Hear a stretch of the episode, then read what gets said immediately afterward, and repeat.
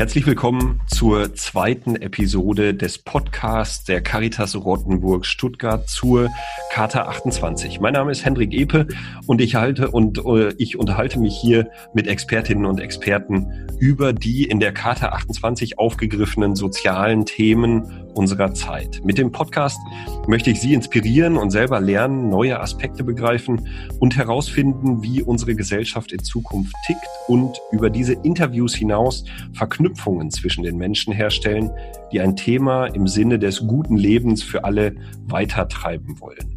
Heute sind wir auf der Linie 2 dieser Charta 28 unterwegs, der Linie, die sich mit dem Thema Gesellschaft ohne Armut befasst. Dazu spreche ich mit zwei ExpertInnen, also einer Expertin und einem Experten des Caritas-Verbands der Diözese Rottenburg-Stuttgart selber. Ich spreche heute mit Kim Hartmann und mit Heiner Heitzmann. Ganz herzlich willkommen erstmal an Sie beide an dieser Stelle. Bevor wir dann inhaltlich einsteigen, darf ich Sie kurz bitten, sich einmal vorzustellen. Wer sind Sie und was machen Sie? Frau Hartmann, Ladies First, bitte. Vielen Dank. Ja, hallo, ähm, ich bin die Kim Hartmann.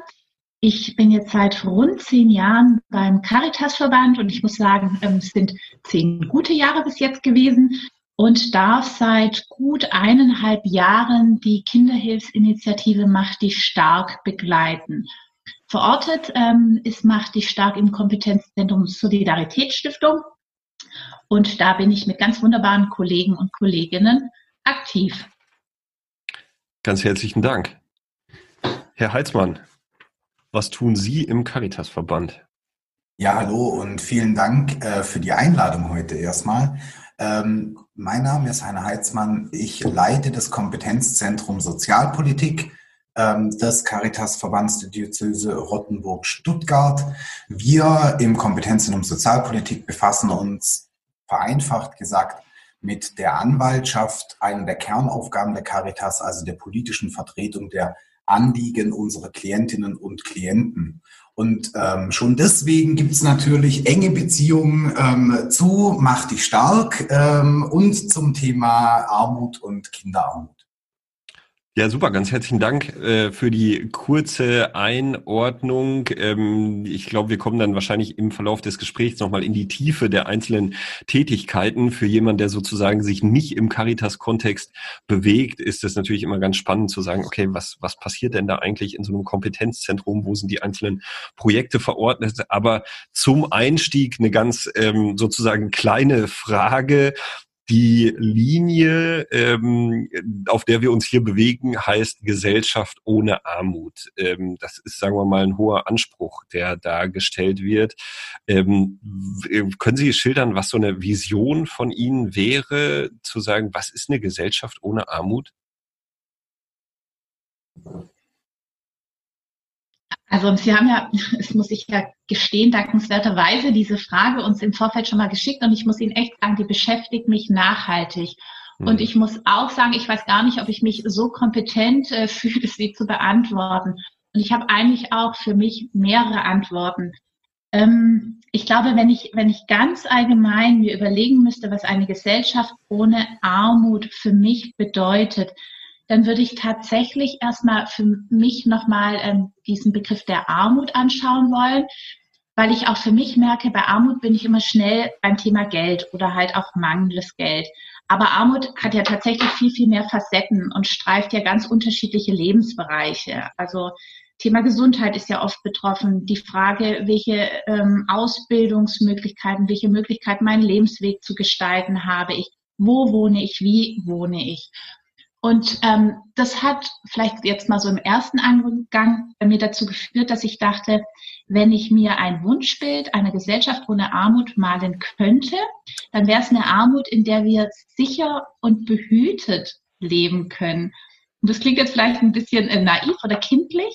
Ähm, was meine ich damit? Mit sicher und behütet meine ich tatsächlich, dass es ähm, für jeden die Möglichkeit gibt, wirklich ausreichend versorgt zu sein, in Sicherheit zu leben und auch die Möglichkeit zu haben, mit dem, wer man ist und was man hat, ein Stück weit sein Leben zu gestalten. Und das ist ja nicht selbstverständlich. Das ist bei uns selbstverständlich, aber es ist in vielen anderen Ländern nicht selbstverständlich. Und das wäre so mein, mein, meine, meine fundamentale Vorstellung von einer mhm. Gesellschaft ohne Armut. Mhm. Für uns hier in Deutschland und für mich wäre es nochmal was anderes, aber an der Stelle vielleicht mal ein erster Punkt. Mhm. Herr Heitzmann, was meinen Sie? Bisschen große Frage vielleicht, aber ja, aber wenn wir die äh, beantwortet haben, dann sind wir ja auch relativ schnell ähm, am Ende und mit einem guten Ergebnis dieses Podcasts. Also vor dem Hintergrund kann ja, wir müssen es dann noch, der, wir müssen es dann noch umsetzen. Das wäre dann noch irgendwie die Herausforderung davon. Absolut. Also das, ja. Aber erst die Erkenntnis und ja. dann äh, äh, äh, dann die Strategie. Ich kann an, an, an möchte an einem Punkt, den die Kollegin genannt hat, ähm, anknüpfen. Wenn wir über Armut in in Deutschland, Armut in Baden-Württemberg sprechen dann ähm, geht es meistens um Geld und es geht um Einkommen. Und ähm, das ist nicht ohne Grund so, ähm, weil, wir, weil wir messbar machen, ähm, welch, welche Ressourcen Menschen zur Verfügung haben. Es gibt Ressourcen, die sind leichter zu messen, dazu gehört Geld, weil das hat man oder man hat es nicht. Und es gibt Ressourcen, die sind ähm, ähm, schwieriger zu messen, das sind Talente, Fähigkeiten, Social Skills. Ähm, da merkt man am ehesten, wenn man es nicht hat, ähm, ähm, aber, aber punktuell und nicht so umfassend wie mit dem Geld. Das heißt, diese Ressourcen sind ungleich verteilt. Zum Teil, ähm, weil Menschen unterschiedlich sind und vielfältig sind und zum Teil, weil es Strukturen gibt, die dafür sorgen, dass diese Ressourcen ungleich verteilt sind. Ich gebe mich nicht der Illusion hin, dass eine Gesellschaft ohne Armut bedeutet, dass wir eine Struktur finden, die eine Gleichheit dieser Ressourcen herstellt sondern ähm, ich glaube, wir müssen auf die Wirkung gucken. Äh, und, mein, und dementsprechend wäre meine Vision, wäre Teilhabechancen für alle Menschen. Unabhängig davon, ähm, welche Ressourcen ähm, mir als, als Mensch zum Teil geschenkt, zum Teil verdient, ähm, ähm zum Teil vererbt, wenn wir beim Geld sind, hm. ähm, ähm, zukommen, dass das, dass die, dass die Frage, wie viel ich davon habe, nicht darüber entscheidet, ob ich ein gelungenes Leben führen kann oder ein einsames Leben führen muss, ähm, ähm, sondern, sondern dass die Gesellschaft stark genug ist. Ähm, eine, eine Gesellschaft ohne Armut ist eine Gesellschaft, die stark genug ist, anzuerkennen, dass es unterschiedliche Ressourcen gibt. Dort, wo man es verändern kann, Veränderungsschritte zu versuchen, ja, mhm. und dort, wo man es nicht verändern kann oder nicht, nicht, nicht, nicht, nicht lösen kann, indem man eine Überweisung tätigt, ja, offen, offen zu sein, ähm, ähm, dass, dass, dass ein Defizit an Ressourcen nicht zur Ausgrenzung führt. Mhm. So. Ich, also ja, da sind ganz viele Aspekte drin, ja. Ressourcen, Wirkung, Teilhabe, Zugang zu bestimmten Aspekten, die da drin sind. Eine, eine Definition von Armut vom Caritas-Verband, gibt es sowas dann? Also was man sozusagen zusammendampfen kann? Auch das ist natürlich schon wieder eine, eine Frage, die ist, die ist riesig, ähm, aber äh, an der man sich sozusagen festhalten kann? Weiß nicht, Herr Heitzmann, ich weiß nicht, im Kompetenzzentrum Sozialpolitik ist ja vielleicht irgendwie sowas als Orientierung äh, hilfreich. Absolut, absolut. Also ähm, wenn wir über Armut sprechen, dann müssen wir zunächst mal über Einkommensarmut sprechen und dann kommen wir zu was, das ist nichts Caritas-spezifisches, das ist der sogenannte relative Armutsbegriff. Mhm. Ähm, und ähm, ähm, der besagt, dass arm ist, wer weniger als 60 Prozent des durchschnittlichen Einkommens ähm, in der Region, in dem Land, in dem, in dem, auf dem Kontinent, dann sieht man schon, wie unscharf dieser Begriff auch ist, ähm, zur Verfügung hat. Jetzt setzt unsere Überzeugung als Caritas, ähm, und das war ja ein bisschen, bis, ein bisschen zumindest der Versuch, eben den Blick zu weiten, um es nicht auf das, auf das Einkommen oder auf das ja. Geld zu reduzieren, setzt dann an, und sagt, der, der, der relative Armutsbegriff ähm, reicht nicht aus, um, um, um Armut in Ursache und Wirkung zu beschreiben. Deswegen sprechen wir von einem mehrdimensionalen Armutsbegriff. Und der sagt, dass der, dass der finanzielle Mangel, der sicherlich im Zentrum dieser Problematik steht, dass der finanzielle Mangel Auswirkungen hat auf ganz entscheidende Lebensbereiche ganz grob gesagt. Und diese Lebensbereiche sind Arbeit, diese Lebensbereiche sind Bildung, sind Gesundheit, sind Wohnen und sind die Frage der Teilhabe auch so ein Sozialarbeiterbegriff, aber der also das ist letztendlich sowas wie ähm, ähm, die Möglichkeit an der, an der Gesellschaft teilzuhaben. So wird es vielleicht dann deutlicher. Mhm. Ähm, ähm, ähm, ähm, wird.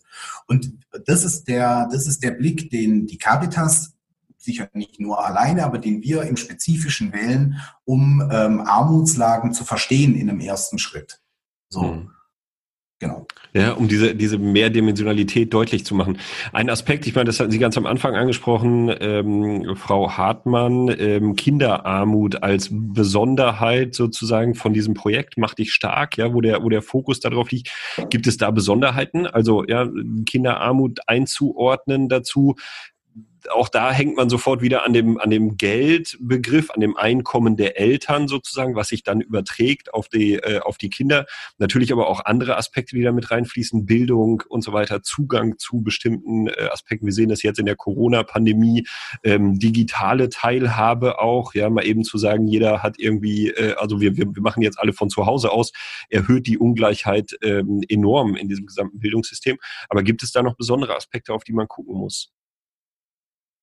Also, wo ich mich einfach auch natürlich Herr Heitzmann anschließt, ist das Armut und das finde ich ähm, oder war irgendwie auch ein, ein Lernen für mich, tatsächlich nochmal genau hinzuschauen und zu sagen, Armut heißt halt nicht nur kein Geld zu haben, sondern es hat wirklich Auswirkungen auf, auf diese Lebensbereiche, die der Heitzmann aufgeführt hat. Und ähm, ich denke, das betrifft ähm, Erwachsene genauso wie Kinder, aber ich glaube, Kinder betrifft es einfach nochmal in einem größeren Ausmaß, weil sie an vielen Stellen gar nicht in der Lage sind, da ein Stück weit ja auch ähm, reflektiert mit umzugehen oder auch eigeninitiativ tatsächlich zu schauen, was sie verändern können. Mhm. Und wenn Sie jetzt mich fragen, ähm, wo man vielleicht auch das nochmal ganz besonders merkt, dann ist für mich ähm, das sehr deutlich immer beim Thema kulturelle und soziale Teilhabe. Also ähm, das ist dieser ähm, ja sehr abstrakte Begriff, aber ich finde, wenn man sich selber einfach mal überlegt, wo man als Kind beispielsweise im Sportverein aktiv war, ich war irgendwie im Kinderturn und ich ähm, habe Gitarre gespielt, ähm, nicht unbedingt, weil ich wollte, aber mein, meine Eltern äh, Wert darauf gelegt haben. Und das ist ja dann nicht nur so, dass man da irgendwie eine Fähigkeit erlernt, sondern man ist mit anderen Kindern zusammen, man lernt andere Kinder kennen. Ähm, Stück weit ähm, heißt es ja auch, man rutscht in andere Netzwerke ein, sag ich mal im weitesten Sinne. Man kann sich selber noch mal in ganz anderen Bereichen ausprobieren. Und das finde ich ist tatsächlich ein Stück weit schon ein bisschen tragisch, wenn Kinder gar nicht die Möglichkeit haben, sich in diesen Bereichen zu entdecken und letzten Endes auch ähm, nochmal mit anderen in Kontakt zu kommen. Und ich bin davon überzeugt, dass das sich fortsetzt und dass das Auswirkungen auf die Gestaltung des gesamten Lebensweges hat. Und das finde ich ist zum Beispiel für mich ein Bereich, der so deutlich macht, ähm, wie Kinder wirklich Leidtragende sind und Weichen ganz früh schon im Leben gestellt werden, die sich auswirken auf ihren gesamten Lebensweg. So, und das ist eine kleine Facette, aber ich finde, da wird deutlich tatsächlich, ähm, wo man Kinder wirklich Chancen auf, auf ein, ein gutes, gelingendes Leben nimmt. Mhm. Ja, finde ich total spannend. Also ich, ich meine, ich habe selber drei Kinder, ja, so irgendwie mit den ganzen Fragestellungen, die da dahinter sind. Also auf der einen Seite kostet das natürlich eine ganze Menge Geld, ja, die dann aber eben diese ganzen Aus, äh, ähm, Auswirkungen haben auf das Leben der Kinder, wo sie sozusagen eher gar nichts dafür können, also reine Glückssache sozusagen, wo sie, in welche Familien sie reingeboren sind, welche Rahmenbedingungen da vorhanden sind, die dann eben das komplette Leben prägen dazu. Und da wird es spannend, genau an dem Punkt wird es spannend, weil ähm, ihre, ihre Aussage oder eine wichtige Aussage war schon in ihrer Frage drin, arme Kinder haben arme Eltern. Mhm. Da steht dahinter, dass sich Armut reproduziert. Mhm. Ähm, und und äh, um jetzt die, um jetzt dann nochmal vielleicht den Blick drauf zu richten, warum sich deswegen ein ein, ein, ein Fokus auf die Kinderarmut so sehr lohnt, steckt, da greife ich gerne auf, was Kollegin Hartmann gesagt hat, ähm, meine Eltern haben mich dazu gezwungen, Klavier zu lernen. Mhm. Und das war eine andere Erfahrung. Ich war ähm, in dem Alter, habe ich auch Fußball gespielt und die Kinder, die ich beim Klavier getroffen habe und die Kinder, die ich beim Fußball getroffen habe, waren ganz andere. Und das ist ein, ein, ein Zeichen für diese, für diese ähm, äh, Reproduktion von Armut. Grundsätzlich muss man sagen, die Caritas hat in ihrem Kernauftrag für alle Menschen in sozialen Notlagen da zu sein. Das heißt, wir priorisieren nicht Kinderarmut und, und sagen, es lohnt nur der Blick auf die Kinder ähm, und wir lassen, wir lassen äh, langzeitarbeitslose Menschen oder wohnungslose Menschen quasi aus, außer Acht, weil sie, ähm, äh, also weil, weil, weil man in so einen Pragmatismus verfällt, der sagt, ähm, hier kann man ja nachhaltig gar nichts mehr bewirken. Das stimmt nicht und das würde äh, äh, ja unseren vielen Bemühungen auch entgegen, entgegenstehen. Aber, und das ist eigentlich eher die, die große Chance von Mach dich stark, die große Chance, das Thema Kinderarmut anzuschauen. Wenn wir einen systemischen Blick auf das legen, was bei der einen der Gitarren und beim anderen der Klavierunterricht ist, ja, dann haben wir hier die große Chance, Prävention äh, zu machen, indem dieser Teufelskreis durchbrochen wird. Wenn, wenn, wenn Kinder von, aus, aus armen oder aus einkommensschwachen Haushalten entsprechend gefördert werden, sodass sich die Armut nicht vererbt, dann kann eine, dann kann eine gesellschaftliche Veränderung über Generationen hinweg erreicht werden. Das heißt nicht, dass wir alle anderen aus dem Blick lassen, aber deswegen ist es besonders spannend, ähm, an dem Punkt ein, ein, ein, besonderes Augenmerk zu legen. Ich würde gerne dazwischen, aber Frau Hartmann will auch, bitte. ich würde das gerne nochmal bestärken wollen, ähm, weil äh, Sie haben, glaube ich, auch vorher nochmal formuliert, dass ähm, Kinderarmut ja auch immer Elternarmut bedeutet. Und das ist ja logisch, weil Kinder in diesem System Familie groß werden und natürlich davon geprägt sind, ähm, wie ihre Herkunft und eben auch wie, wie ihre Familie ausgestattet ist.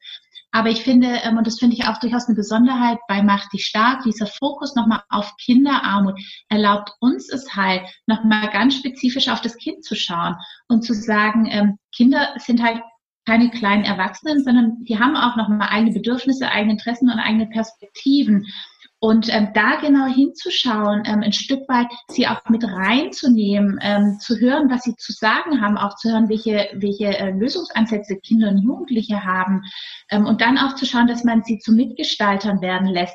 Also ich finde, das ist eben auch nochmal so ein Mehrwert, wenn wir uns auf das Thema Kinderarmut fokussieren, weil es uns erlaubt, nochmal weitere Perspektiven dazu zu nehmen, die dann dazu führen, tatsächlich auch diese, ähm, ähm, ja, diese, diesen Teufelskreis, wie man so schön sagt, auch eher durchbrechen zu können. Mhm. Ja, ganz herzlichen Dank. Es ist ein bisschen schräg ähm, dazu. Wir haben äh, das, äh, den erste, die, die erste Episode, die rausgekommen ist, mit Christian Felber äh, gehabt zum Thema Gemeinwohlökonomie, der da schon, also für mich, sagen wir mal, augenöffnend auch war, so Lobbyarbeit, äh, wer bestimmt eigentlich politische Entscheidungen, ähm, sehr stark, sagen wir mal, wirtschaftlich getrieben. Niemand, den man fragen würde, wird sozusagen sagen, ähm, wir, wir wollen jetzt aber irgendwie Klima Klima äh, äh, zerstören und so weiter und so weiter. Das Gleiche findet oder zeigt sich ja auch hier, wenn man auf den, äh, wenn man auf Armut schaut in der Gesellschaft in einem der reichsten Länder der Welt, äh, wo man irgendwie sagen kann, welchen Zweck hat denn Armut in so einer Gesellschaft, wo wir leben?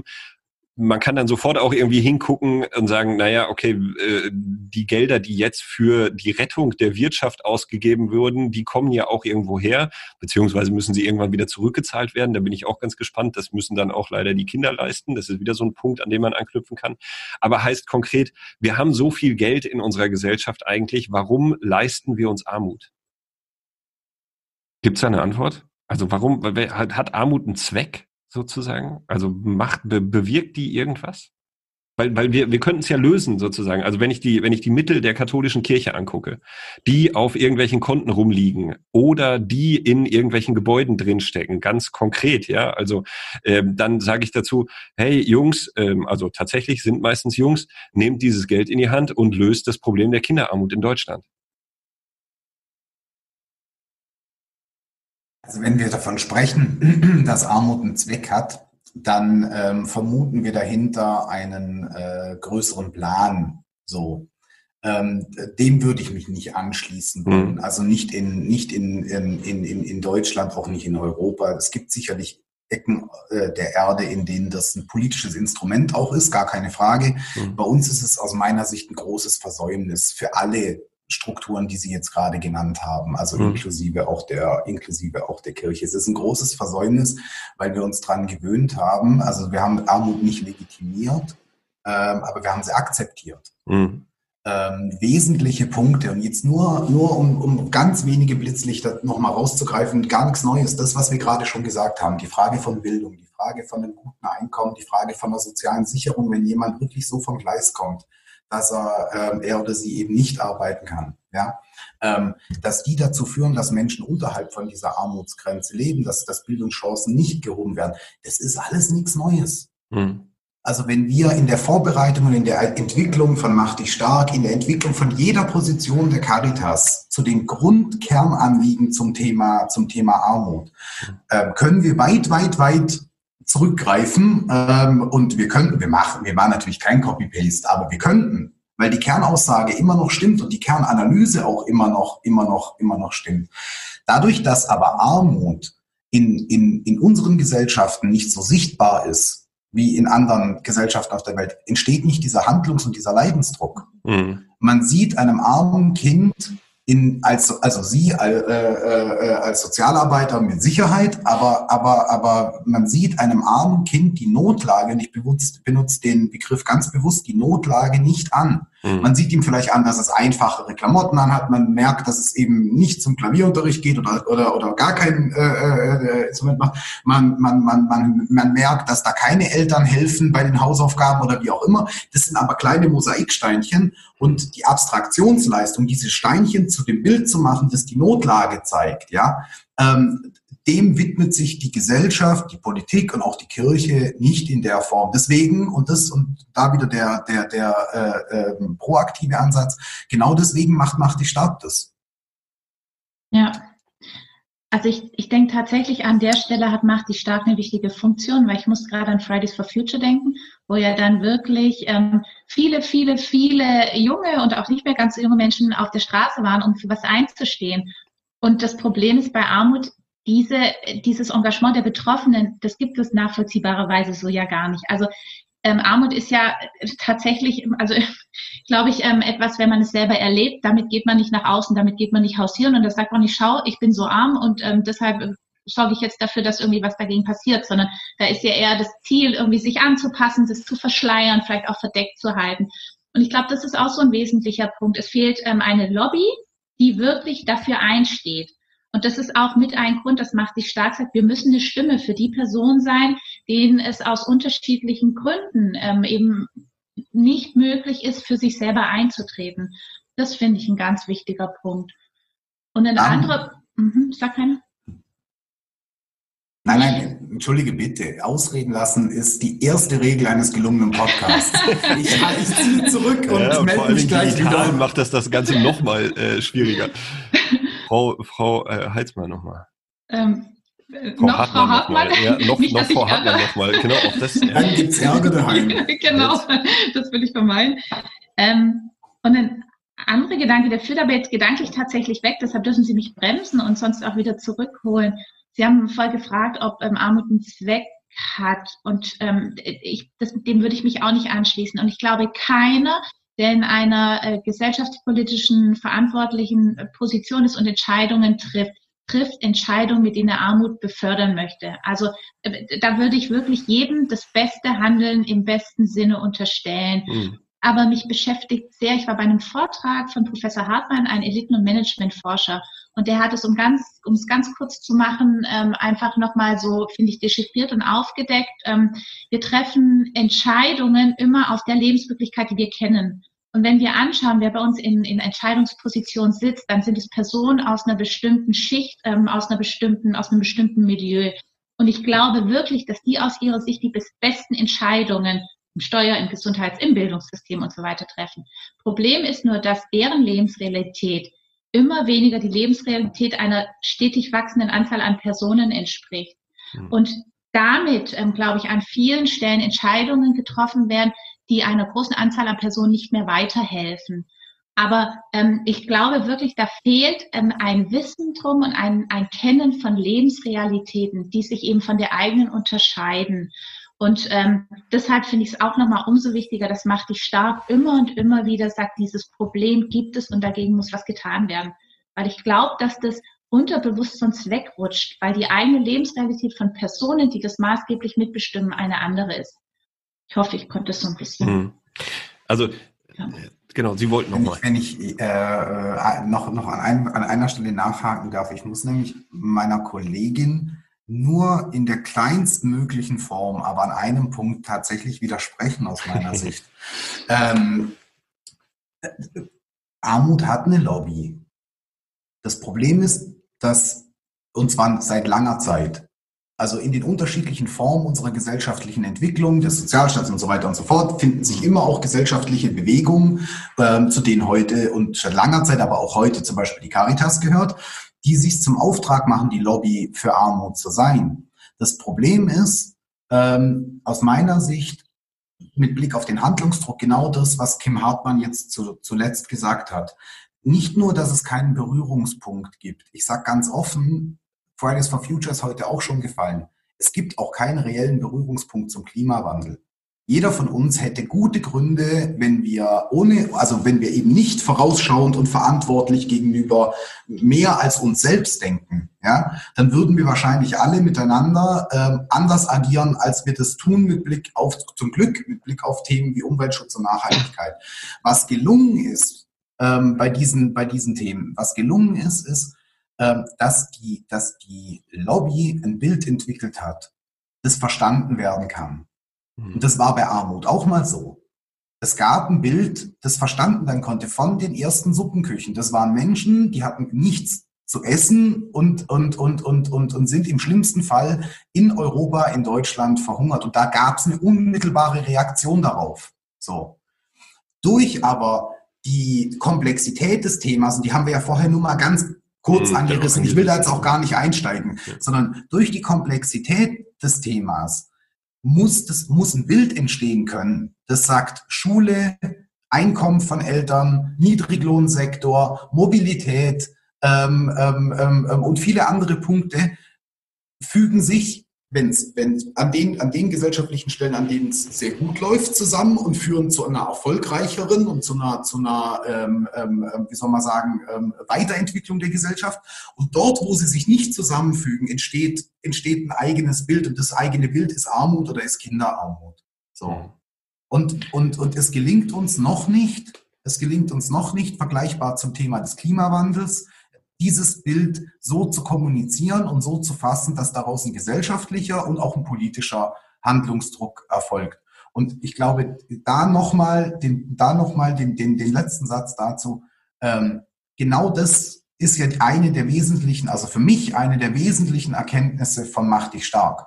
Zu sagen, wir müssen das Narrativ verändern, damit wir das Bild haben. Wir müssen nicht, wir brauchen keine Politiker, die in Armut aufgewachsen sind. Wir brauchen Politiker, die verstehen, was es bedeutet, in Armut aufzuwachsen.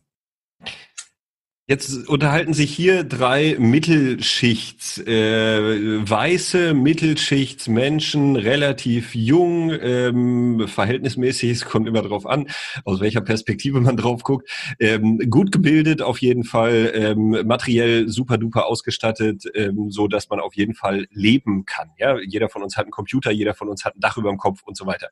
Ähm, kann die Caritas überhaupt da einen entsprechenden äh, sozusagen Impuls setzen, dieses Bild, dieses Narrativ vielleicht auch verändern? Weil ganz ehrlich, also Caritas von der Mitarbeiterinnenstruktur ist ja nun mal erstmal so, wie wir jetzt hier zusammengesetzt sind. Eigentlich sagen wir, wäre es zwei Frauen, ein Mann. Wir sind jetzt zwei Männer, eine Frau.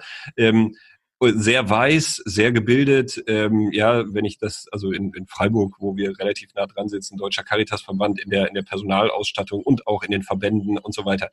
Wie gelingt es da sozusagen von Seiten der Caritas was für dieses Narrativ zu tun? Partizipation.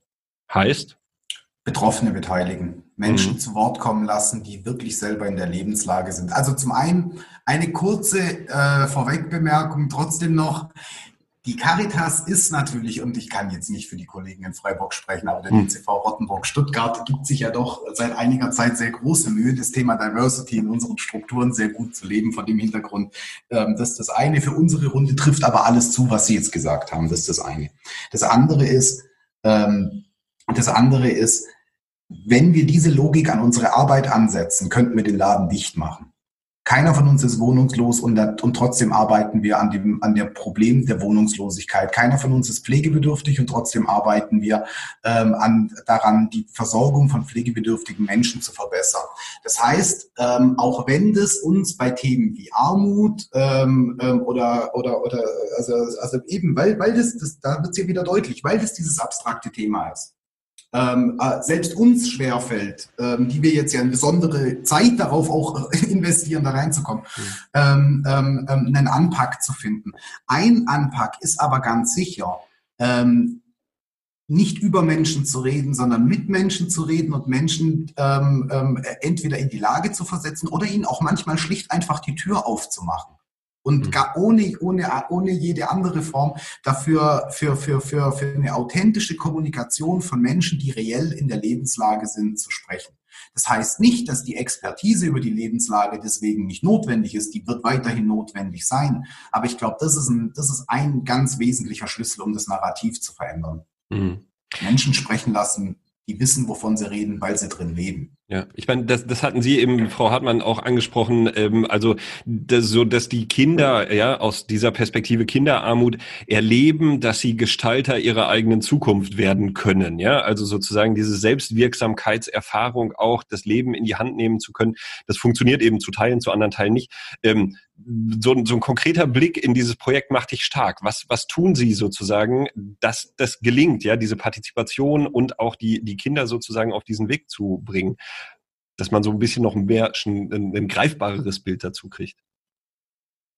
Also ich würde ähm, da gerne auch anknüpfen nochmal an die ähm, Frage, wie können wir gut für die Menschen arbeiten, für die wir arbeiten. Und ähm, da arbeiten ja die allermeisten Kollegen und Kolleginnen von uns vor Ort eben genau mit diesen Zielgruppen auch eng zusammen. Und ähm, ich glaube, ähm, das hilft schon viel zu verstehen, was wirklich hilfreich und wichtig auch an Unterstützung ist ähm, und auch eben in diese Lebenswelten einzutauchen und tatsächlich auch ähm, das, was, was ähm, an Rückmeldung kommt, dann mit in die eigene Arbeit aufzunehmen. Und ich finde, das ist jetzt auch so der Bogen zum Thema, wie können Kinder und Jugendliche Gehör finden und mehr noch, wie können sie auch mitgestalten. Und ähm, ich finde, das ist, also das ist definitiv ein Feld, wo wir, glaube ich, auch noch uns gut weiterentwickeln können. Aber es gibt wirklich schon viele gelungene Ansätze ähm, bei den einzelnen Organisationen und, und auch Beteiligten von Macht dich stark, von dem Netzwerk vor Ort. Also ganz konkretes Beispiel, wir haben einige Kinderstiftungen, die sich gezielt ähm, um, um Unterstützung, um Hilfe für Kinder und Familien kümmern. Und ähm, wir haben zum Beispiel eine ganz wunderbare Kinderstiftung, die haben sich einen Kinderbeirat ähm, mit dazu mhm. geholt. Das sind dann Kinder im Alter, nageln Sie mich nicht fest von, ich weiß nicht, zwölf bis, keine Ahnung, 18 Jahren, hm. ähm, die dann tatsächlich mehrmals im Jahr tagen und die dann gemeinsam zum Beispiel entscheiden, wohin Projektmittel, in welche, also in welche Projekte Fördergelder fließen. Und das machen sie aus ihrer Perspektive, das machen sie aus ihrer Brille und das entscheiden sie. Und das ist ein ganz konkreter Punkt, wo wirklich deren Blickwinkel, deren Perspektive dazukommt und wo sie aber auch bestimmen.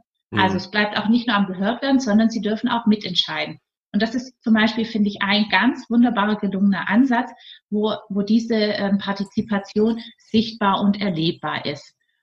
Genau. Und ähm, gibt viele Stufen. Ähm, eine andere Kinderstiftung hat jetzt im Rahmen der Corona oder der ersten Corona, der ersten, des ersten Lockdowns ähm, einfach mal sich umgehört und hat mal Kinder und Jugendliche erzählen lassen, wie geht's euch gerade? Wie erlebt ihr denn die Zeit? So, um überhaupt mal zu hören, was macht denn das mit den Kindern und Jugendlichen, ihnen eine Plattform zu geben? Mhm. Das ist beispielsweise ein weiterer Ansatzpunkt. Das heißt also, das wird wirklich mehr und mehr ähm, gelebt und versucht, wirklich in die eigenen Arbeitsprozesse mit einzubauen. Mhm. Das ist, glaube ich, wirklich so eine, so eine Grundlage davon, ja. Also wirklich da auf diese Ebene äh, mitzugehen, um die, um die Lebenswelt äh, verstehen äh, oder, oder leben zu können. Herr Halsmann, nochmal. Ja, nur, nur noch ein Beispiel, das mir da immer ähm, ähm, ganz eindrücklich in Erinnerung geblieben ist. Ähm, wo dann auch der Transfer rein in, in, in den Rest, sage ich mal, der Gesellschaft oder hin zu Entscheidern auch so gut gelungen ist. Es gab ein Projekt, in dem diese Kinderstiftungen unterschiedliche kleine Kunstprojekte gemacht haben, mhm. ähm, in denen sie sich mit dem Thema Kinderarmut auseinandergesetzt haben. Und diese, diese, ähm, ähm, äh, also das für sich genommen ist ja schon mal ein spannender Prozess. Ähm, und es ist dann eben es ist dann eben gelungen, alle diese Kunstwerke in der Staatsgalerie hier in Baden-Württemberg zu einer Vernissage zu führen und zu dieser Staatsgalerie jetzt nicht nur Mitarbeiter der Caritas und der Kinderstiftung und die Eltern einzuladen, sondern eben ähm, äh, unsere Partnerinnen und Partner aus Politik und Gesellschaft und eine ganze Reihe an ähm, ähm, MDLs, also an Abgeordneten des Landtags. Ähm, und ich und und und ich habe also in meiner sonstigen Arbeit heute noch immer mal wieder mit Leuten zu tun, für die das gar kein Schwerpunktthema ist, weil die andere fachpolitische Themen verfolgen und die immer noch ähm, mich ab und zu mal drauf ansprechen, weil das eine eindrückliche Begegnung war. Und ich glaube, das ist genau sowas. Also jetzt in dem Fall in mehrfacher Hinsicht wurde dieses Bild vermittelt. Mhm. Durchs Bild, durch die Kinder und durch die Begegnungen. Das war klasse. Ich, ich meine, das geht ja in diese, diese Richtung, auch diese Wirksamkeit zu erleben und die Wirksamkeit dann auf unterschiedlichen Ebenen, die Wirksamkeit dann auch bei der Ebene der Erwachsenen und dann auch noch Erwachsene, die in irgendeiner Weise Einfluss haben, sozusagen politische Entscheidungsträger, Mitglieder des Landtags und so weiter, die mit reingekommen sind. Diese Selbstwirksamkeit ist ja auch ein Thema, das sozusagen ähm, Erwachsene mit ähm, äh, in, in Armut sozusagen betrifft, ja ab dem Zeitpunkt, wo sie sozusagen diese Selbstwirksamkeit nicht mehr erleben, sich immer weiter zurückziehen aus der Gesellschaft Gesellschaft auch zurückziehen. Thema bedingungsloses Grundeinkommen. Also ist ja sozusagen auf der einen Seite diese Perspektive davon, okay, die Leute kriegen die Möglichkeit sozusagen über regelmäßige Zahlungen von Geldern ohne Bedingungen sich wirksam zu beteiligen. Auf der anderen Seite, ich meine, Sie sind da die, die Expertinnen, Experten dazu. Wie, was, was glauben Sie? Tun Sie, also tun die Menschen das? Wäre das ein Weg, sozusagen gesellschaftliche Armut auf eine andere Weise oder der zu begegnen? Ich glaube, ganz zu bekämpfen oder ja, abzuschaffen nicht, aber zumindest der Armut zu begegnen? Es ist eine ähm, hochspannende Idee und ich glaube, wenn jeder von uns das ähm, sein eigenes, wie soll man sagen, Wirken oder Ziel davon rein projiziert, dann ist es eine fantastische Idee. Dann kommt jeder zu einer, unter einem großen Begriff kommt jeder zu der idealen Lösung, so. Mhm. Ähm, ich glaube, es greift, also die Konzepte, die ich kenne, greifen in der Regel aus meiner Sicht zu kurz, weil sie genau das machen, was wir ganz zu Anfang unseres Gesprächs heute besprochen haben. Sie sagen, das Problem ist die Frage des Einkommens. Mhm. Wenn das Problem die Frage des, des, des, des, des Einkommens wäre, dann hätten wir keine Kinderarmut in, in ihrem mehrdimensionalen Sinne in bestimmten Bevölkerungsschichten. Haben wir aber weil es eben, weil es eben ähm, ähm, ähm, ähm, um mehr geht. Da gibt's dann, also ich will gar keine Gegenrede, weil mir das, weil, weil, weil ich mich ja persönlich auch nicht davon losmachen kann, dass es, dass es eine wirklich tolle Idee ist. Ja, ähm, ähm, wir haben, wir haben funktionale Probleme, ähm, ähm, ähm, hätten wir in der Umsetzung. Wir haben europäische Probleme in der Umsetzung und so weiter. Das ist das eine. Aber das, ich glaube, das führt gar nicht so weit, weil dann, mhm. dann verhaken wir uns in einer, in einer irgendwann äh, sozialrechtlichen Diskussion, die, die glaube ich, gar nicht, gar nicht der Frage auch gerecht wird. Eigentlich geht es darum, ist eine grundständige Ausstattung mit finanziellen Mitteln das Patentrezept für die Lösung von Kinderarmut in den Punkten, die wir vorher miteinander, miteinander besprochen haben. Und da muss man sagen, nein, es ist nicht, es ist kein Patentrezept, aber es ist ein ganz, ganz wesentlicher Schritt. Ganz, ganz wesentlicher Schritt. Und ob wir, wenn wir zum Beispiel, es gibt ja die Abstufung des, der, der Kindergrundsicherung, die im Kern ähm, ähm, ja erstmal nichts anderes ist als die Bündelung aller familienpolitischen ähm, ähm, ähm Leistungen. Ja?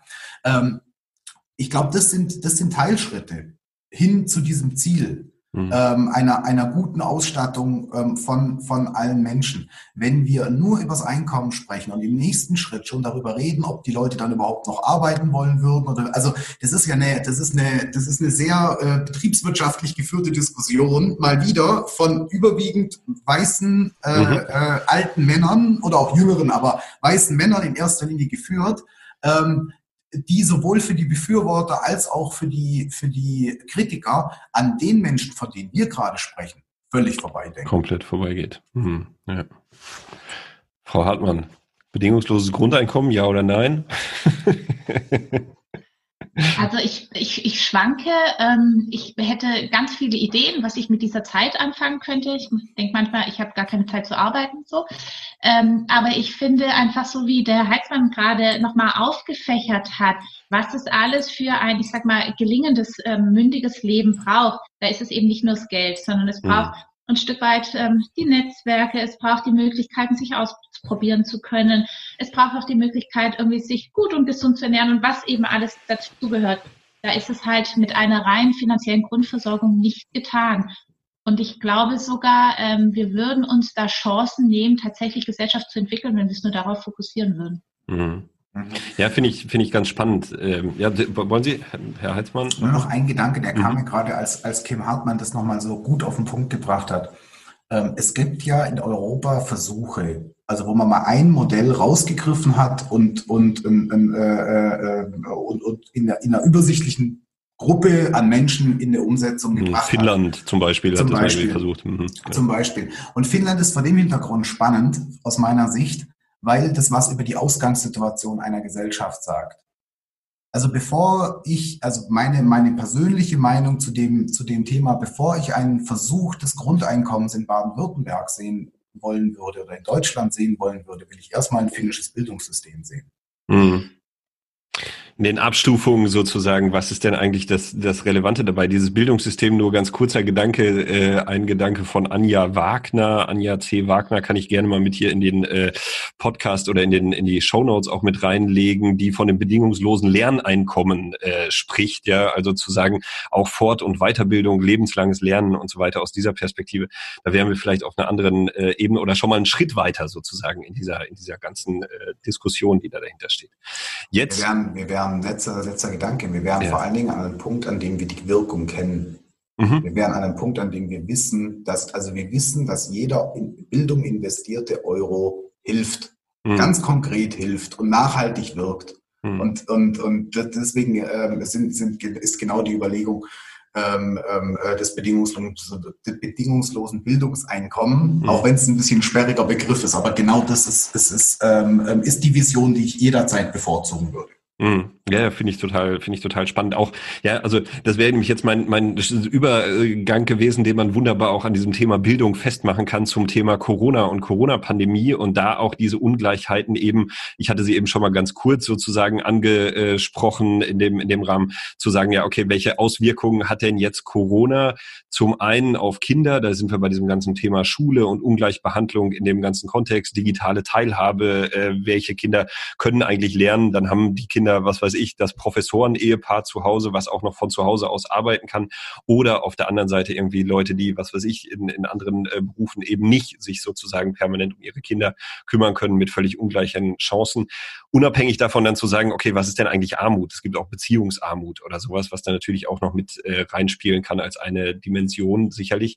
Aber Ihr Blick darauf, also Frau Hartmann, ähm, die Perspektive Kinderarmut ähm, in Zeiten und nach Zeiten von Corona. Also ein bisschen vielleicht auch der Blick in die, in die Glaskugel und die, die Zukunft. Was glauben Sie, wo es hingeht? Naja, ich finde, ähm, es zeichnen sich ja schon erste Entwicklungen ab. Ähm, nicht so umsonst sagt man ja immer, Corona wirkt wie so ein Brennglas. Und ich finde, ähm, macht einfach nochmal deutlich, wo davor schon die Schieflagen auch in unserer Gesellschaft waren. Und super exemplarisch finde ich tatsächlich das Thema ähm, Bildung. Also Homeschooling, wie wird mit dem Thema ähm, Heim- oder, oder Fernunterricht umgegangen, wo einfach klar wird, dass da, wo die Voraussetzungen von der Infrastruktur, aber auch von der Möglichkeit, tatsächlich seine Kinder zu unterstützen, fehlen, das wird ganz bestimmt nicht besser, wenn ähm, institutionelle Hilfe und Unterstützung wegbricht. Ähm, insofern glaube ich definitiv, dass sich ähm, die, die Ungleichheit, vielleicht auch ein Stück weit die Ungerechtigkeit in den nächsten Monaten und Jahren durch diese Corona-Situation für viele Kinder verschärfen und zunehmen wird. Also ähm, ich glaube, das ist absehbar. Wenn wir nichts dagegen tun. Also ich meine, das, das wäre ja so eine, so, so eine Chance noch. Also ähm, auf der einen Seite retten wir die Lufthansa mit neun Milliarden Euro, ähm, im Wissen dabei, auch dazu gibt es spannende Studien dazu, dass investierte Euros in Fluglinien auf der einen Seite ökologisch und auf der anderen Seite ökonomisch kompletter Quatsch sind. Ja, so anstatt zu sagen, diese neun Milliarden Euro zu nehmen und in Kinder und Bildung und alle möglichen Sachen, vielleicht auch das bedingungslose Lernen oder Bildungseinkommen zu investieren, ganz andere Logik gewesen wären, was ja also auch Lobbyarbeit für Caritas bedeutet. Oder also in Blick auf das Kompetenzzentrum Sozialpolitik äh, vielleicht hin. Ja, Herr Heitzmann, was ist Ihre Perspektive auf Armut und Corona? Also äh, die Kollegin hat ja vom Brennglas gesprochen. Mhm. Das macht's, das macht's, finde ich, sehr, sehr deutlich. Ich will jetzt gar nicht in die, in die Analyse einsteigen, sondern einfach nur sagen, ich glaube, die Bruchstellen im, und zwar im ökonomischen wie im sozialen sind ähm, brutal deut deutlich zutage getreten. Ähm, eine Perspektive, die mir sehr hilft, Prioritäten zu setzen, ist, ähm, wir sind alle durch die Corona-Pandemie und ihre Folgen betroffen. Und ähm, die Frage ist, wie gehen wir mit dieser Betroffenheit um? Und dann sind wir bei dem, was der Sozialarbeiter, dann sind wir wieder ganz zum Anfang bei der Frage von Ressourcen, aber wir sind an einem Punkt, an dem wir es verständlich machen können. Es ist politisch nachvollziehbar. Es gibt ähm, beispielsweise in Thüringen, ähm, können Menschen ab 60 jetzt mit dem Taxi fahren für den Preis vom Bus. Hm. Weil, weil, weil kommuniziert werden konnte, ähm, Mobilität für eine bestimmte Gruppe jetzt in dem Fall, in dem Fall ähm, ähm, ähm, ähm, ist auch noch die Frage, also ob es überhaupt einen Zugang zum Auto gibt oder ob es Führerschein und so weiter und so fort. Aber ich will sagen, es, es gelingt, über Corona gelingt es uns bei aller Betroffenheit, aber es gelingt uns zunehmend mehr, weil wir alle betroffen sind, eine Verbindung zu Partikularinteressen hinzustellen, wie mhm. zum Beispiel Mobilität von armen, älteren Menschen. Und jetzt würde ich mir doch wünschen, dass wir, dass es uns gelingt, diesen Faden jetzt gar nicht so defizitorientiert anzugucken, sondern zu sagen, wo kann Macht dich stark in Baden-Württemberg ganz konkret ansetzen, um zu übertragen auf, auf, auf, auf die Zielgruppe, in dem Fall jetzt ähm, ähm, ähm, Kinder und Jugendliche aus einkommensschwachen Haushalten, die für uns notwendig ist. Darauf zu warten, dass eine politische, ähm, eine, eine, eine Regierung, egal ob eine Bundes- oder eine Landesregierung, in der Art und Weise, wie sie im Moment gerade zusammengesetzt ist, eher in die Schule als in die Lufthansa investiert, hat wenig Aussicht auf Erfolg. Hm. Mit wem, äh, mit Blick auf die Uhr und ein bisschen in Richtung äh, Endspur zu kommen, mit wem muss man sprechen, damit man das umgesetzt bekommt? Also wen würden Sie sozusagen gerne einladen äh, ins zum zum Gespräch mit äh, ja mit mach dich stark auf der einen Seite vielleicht auch mit dem mit dem Caritas Verband insgesamt auf der anderen Seite, um sozusagen diese diese Themen nachhaltig auch anzugehen und eben vielleicht auch im Sinne von Corona und was kann man sozusagen da als als Beschleuniger vielleicht auch irgendwie raus äh, rausziehen? Frau Hartmann, gibt es, gibt es Gesprächspartnerinnen, Gesprächspartner, die sozusagen auf ihrer, auf ihrer Wunschliste stehen, ganz oben idealerweise? Also ich bin jetzt gleich total gespannt, was der Heizmann sagt. Ähm, ist es vielleicht auch ein bisschen meiner Rolle geschuldet? Ich glaube ja tatsächlich ein Stück weit an die Kraft der Vielen und auch an die Eigenverantwortung, die jeder für die Gestaltung unserer Gesellschaft hat. So dass meine Antwort tatsächlich wäre, ich würde mir viele wünschen. Also ich glaube, ich setze da ein Stück weit auf Schwarmintelligenz und ähm, würde mir tatsächlich wünschen, dass ganz, ganz viele sich von diesem Thema ähm, ja berühren lassen, ähm, sich auseinandersetzen und dann eben auch aktiv werden an der Stelle, wo sie sind.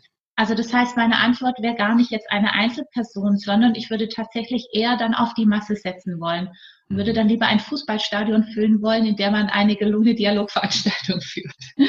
Ja, das mit dem Fußballstadion hat dieses Jahr nicht so richtig gut mit geklappt, auch wenn der, genau, die mit, mit Hygieneregeln, äh, obwohl auch der Versuch da war, ja, irgendwie so diese, diese partizipativen Ansätze, die ja von Einhorn Berlin und so weiter vorangetrieben wurden, die sehr spannend sind, finde ich, äh, irgendwie, wo man drauf gucken kann, das Berliner Olympiastadion zu füllen, um mit vielen sozusagen daran zu arbeiten.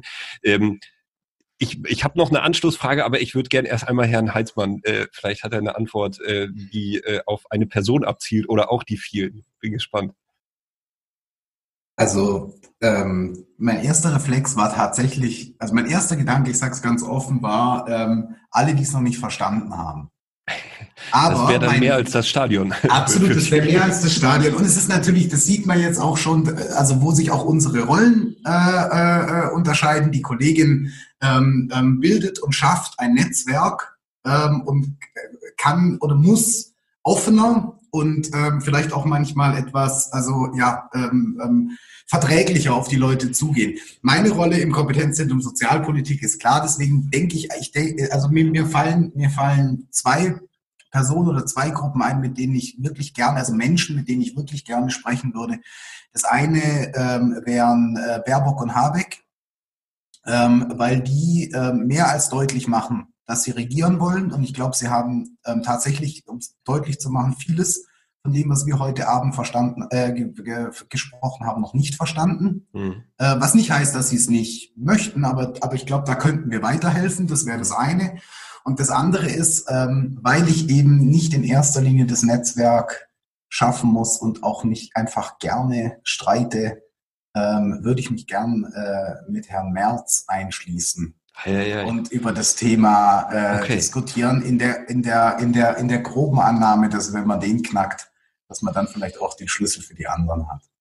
Ja, da kriegt man das wahrscheinlich bei jedem hin. Ja, so irgendwie, das ist, das könnte ich mir gegebenenfalls äh, gut vorstellen. Das wäre die Hoffnung. Ja, genau, das wäre sozusagen irgendwie wirklich der, der, die härteste Nuss, ja, so irgendwie, äh, die man da knacken könnte in dem, in dem Kontext.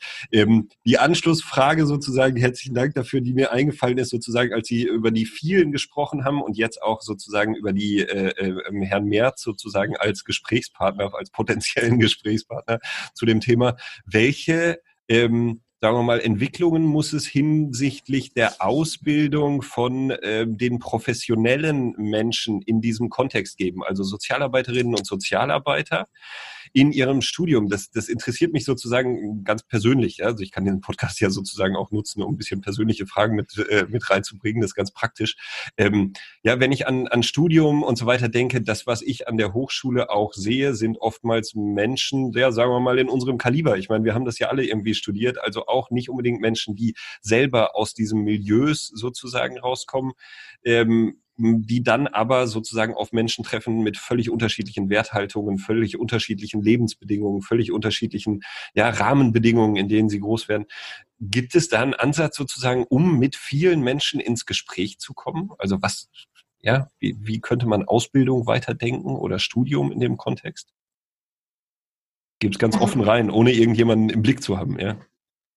Ähm, also was ich einfach mehr und mehr lerne, ist wirklich eine Neugier und ein Interesse mhm. an meinem Gegenüber. Also zum einen lerne ich vielleicht gerade als Mitarbeiterin eines katholischen Wohlfahrtsverband wirklich ehrlich zu mir zu sein und immer wieder auch zu sagen, na ja, die Weisheit oder ähm, das oder wir haben also wir haben nicht die Weisheit alleine gepachtet und wir sind auch nicht diejenigen, die per se irgendwie alles richtig machen so. Also so ein Stück weit ähm, eine Demut ähm, vor den eigenen Fehlern und das Zweite, wirklich zu sagen, ich bin neugierig und mich interessiert, was ein anderer tut, warum er es tut und wie er es tut. Und ich finde, mit, mit diesen zwei Perspektiven ist es nicht schwer, mit anderen Menschen zusammenzukommen, mhm. weil ich immer wieder merke, die allermeisten Menschen möchten eigentlich mit dem, was sie tun, auch was Gutes bewirken. Also sich unter, unter dem Anliegen Kinderarmut zu treffen und zu sagen, da wollen wir was machen das ist nicht schwer. Spannend wird es einfach im gegenseitigen Kennenlernen, im letzten Endes auch Beziehung und Vertrauen aufbauen. Und ich finde, das ist auch ein Knackpunkt für Kooperationen. Wenn es gelingt, tatsächlich in eine Vertrauensbeziehung zu kommen und zu akzeptieren, dass der andere etwas macht und es besser macht als ich selber, ich dafür was dazulegen kann, was er nicht hat und ich dann bereit bin, da tatsächlich auch was, was Neues draus entstehen zu lassen, dann funktioniert es wirklich sehr gut. Aber es ist das Thema irgendwie Demut vor dem eigenen Tun und ähm, die Neugier und die Interesse an dem anderen. So erlebe ich das. Mhm. Danke. Ich kann da anschließen, ich denke da, also als ganz ursprünglich auch Sozialarbeiter, ähm, funktional jetzt auch, habe jetzt auch gerade mein Studium mit meinem Audimax vor mir gehabt. Ähm, ich sehe ich sehe zwei Sachen oder zwei Punkte ganz wesentlich. Das eine ist ähm, Partizipation als Kernelement der sozialen Arbeit zu platzieren. Nicht als nice to have und nicht als, ähm, wenn, wenn erstmal die eigentliche Arbeit getan ist, dann, dann, dann widmen wir uns auch noch dafür oder es gibt, oder wir, wir, wir besorgen in unserer Logik, wir, wir, wir, wir, wir müssen noch ein paar Projektanträge schreiben, damit wir uns dieser, dieser Arbeit mal zuwenden können, sondern, sondern in unsere, in unsere Strukturen oder in unsere Professionalität, das heißt in unsere Ausbildung, diesen Teil Kern verankern. Nicht mhm. Fürsorge, sondern Partizipation. Mhm. So. Das ist das eine. Und das andere, was ich sehe, ich glaube, wir müssen Kommunikation anders fassen, als wir das bisher tun. Die soziale Arbeit ist hochprofessionell in der Kommunikation mit dem Klienten. In der Art und Weise, wie das vermutlich keine andere Profession, ähm, äh, wenn man sich die Vielfalt der, der, der Menschen, die einem begegnen, ähm, in, unseren, in unseren Berufen oder begegnen können in unseren Berufen ähm, ähm vorstellt die sozial, aber wo, wo, was unterentwickelt ist, ist die Kommunikation in die Gesellschaft hinein. Nicht, dass der Wille nicht da ist, nicht, dass das nicht auch als Teil unserer Arbeit verstanden wird. Das ist gar nicht, das ist zweifellos, ohne ist es so.